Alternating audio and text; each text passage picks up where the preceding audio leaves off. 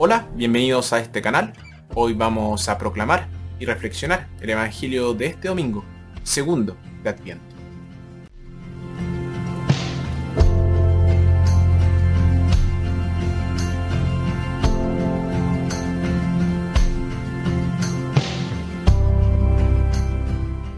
Nuestra primera lectura tomada de Isaías, escuchamos acerca de la venida del Mesías y el tipo de justicia y paz que traería. Nuestra segunda lectura, tomada de la carta del apóstol San Pablo a los romanos.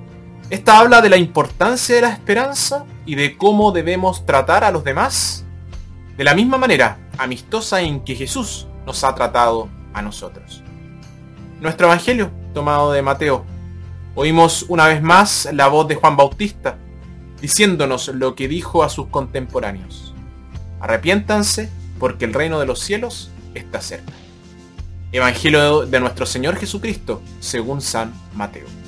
Por aquel tiempo se presentó Juan Bautista y empezó a predicar en el desierto de Judea. Este era su mensaje. Renuncien a su mal camino, porque el reino de los cielos está cerca.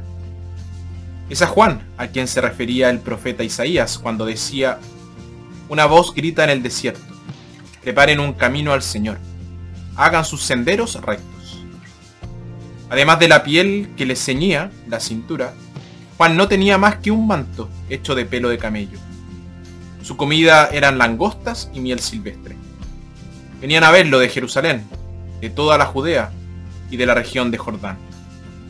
Y además de confesar sus pecados, se hacían bautizar por Juan en el río Jordán. Juan vio que un grupo de fariseos y de saduceos habían venido donde él bautizaba y les dijo, Raza de víboras, ¿cómo van a pensar que escaparán del castigo que se les viene encima? Muestren los frutos de una sincera conversión, pues de nada les sirve decir, Abraham es nuestro Padre. Yo les aseguro que Dios es capaz de sacar hijos de Abraham, aún de estas piedras. El hacha ya está puesta a la, a la raíz de los árboles, y todo árbol que no da fruto será cortado y arrojado al fuego. Yo los bautizo en el agua, y es el camino a la conversión. Pero después de mí viene uno con mucho más poder que yo. Yo ni siquiera merezco llevarle las sandalias. Él los bautizará en el Espíritu Santo y el fuego. Ya tiene la pala en sus manos para separar el trigo de la paja. Guardará el trigo en sus bodegas mientras que la paja la quemará en el fuego que no se apaga. Palabra del Señor.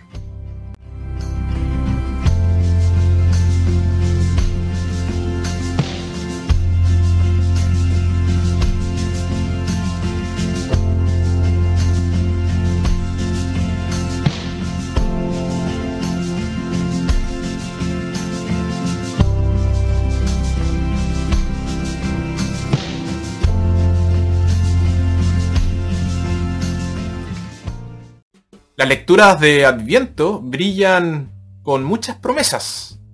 Promesas de cosas muy lindas que acompañarían la venida del Mesías.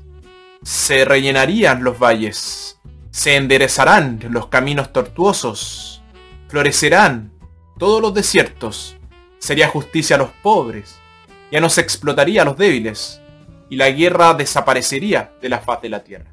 Jesús ha venido, pero poco parece haber cambiado. Así que bien podríamos preguntarnos, ¿qué ha sido de las grandes promesas? ¿Eran simplemente falsos espejismos? Mira el estado del mundo. El hambre aún azota a la humanidad. Los pobres aún son explotados. Tenemos un virus dando vuelta que no nos deja tranquilos. Y la paz mundial sigue siendo un sueño difícil de alcanzar, con tantos conflictos que hay en el mundo de hoy. Por nombrar solamente uno, Rusia y Ucrania. La Biblia nos muestra que las promesas guían al pueblo de Dios. Las promesas juegan un papel importante en nuestras vidas. Cuando quieres que un niño se comporte o haga algo, le prometes algo. Y el niño está motivado para trabajar o para comportarse. Y en la vida adulta las promesas siguen siendo muy importantes. Las personas casadas se prometen fidelidad duradera el uno al otro. Y construyen sus vidas sobre esa promesa. Una promesa de esperanza a la gente les da una meta a la que apuntar. Los motiva y les da energía. Les hace luchar por algo. Y esto es una cosa muy buena. Es cuando la gente está satisfecha que se estanca. La persona asentada y satisfecha no logra desarrollarse más. El tema central del Adviento es el de la fidelidad a Dios. A pesar de las infidelidades de su pueblo, Dios no se olvidó del pacto que hizo con su padre Abraham. La liturgia de Adviento nos hace conscientes del amor fiel de Dios por nosotros y del maravilloso regalo que nos ha hecho en Jesús. Las maravillosas promesas de los profetas no son solo promesas, son juicios también. Por lo tanto, el Adviento no se trata tanto del pasado como del presente. Nos despierta la presencia entre nosotros del Salvador, revela su verdadera identidad y la naturaleza de su misión, que es establecer el reino de Dios en la tierra. Tenemos un papel vital que desempeñar para hacer de este reino una realidad, y el Adviento nos brinda cuatro grandes oportunidades para comprometernos nuevamente con Jesús y su reino. El nuevo mundo, el reino de Dios, fue establecido primeramente en Cristo mismo. Él es la nueva creación, y aquí tenemos a la humanidad restaurada, a la verdadera imagen de Dios.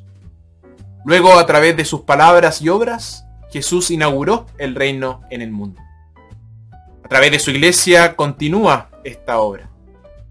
Los cristianos no deben sentarse a esperar que estas promesas caigan del cielo.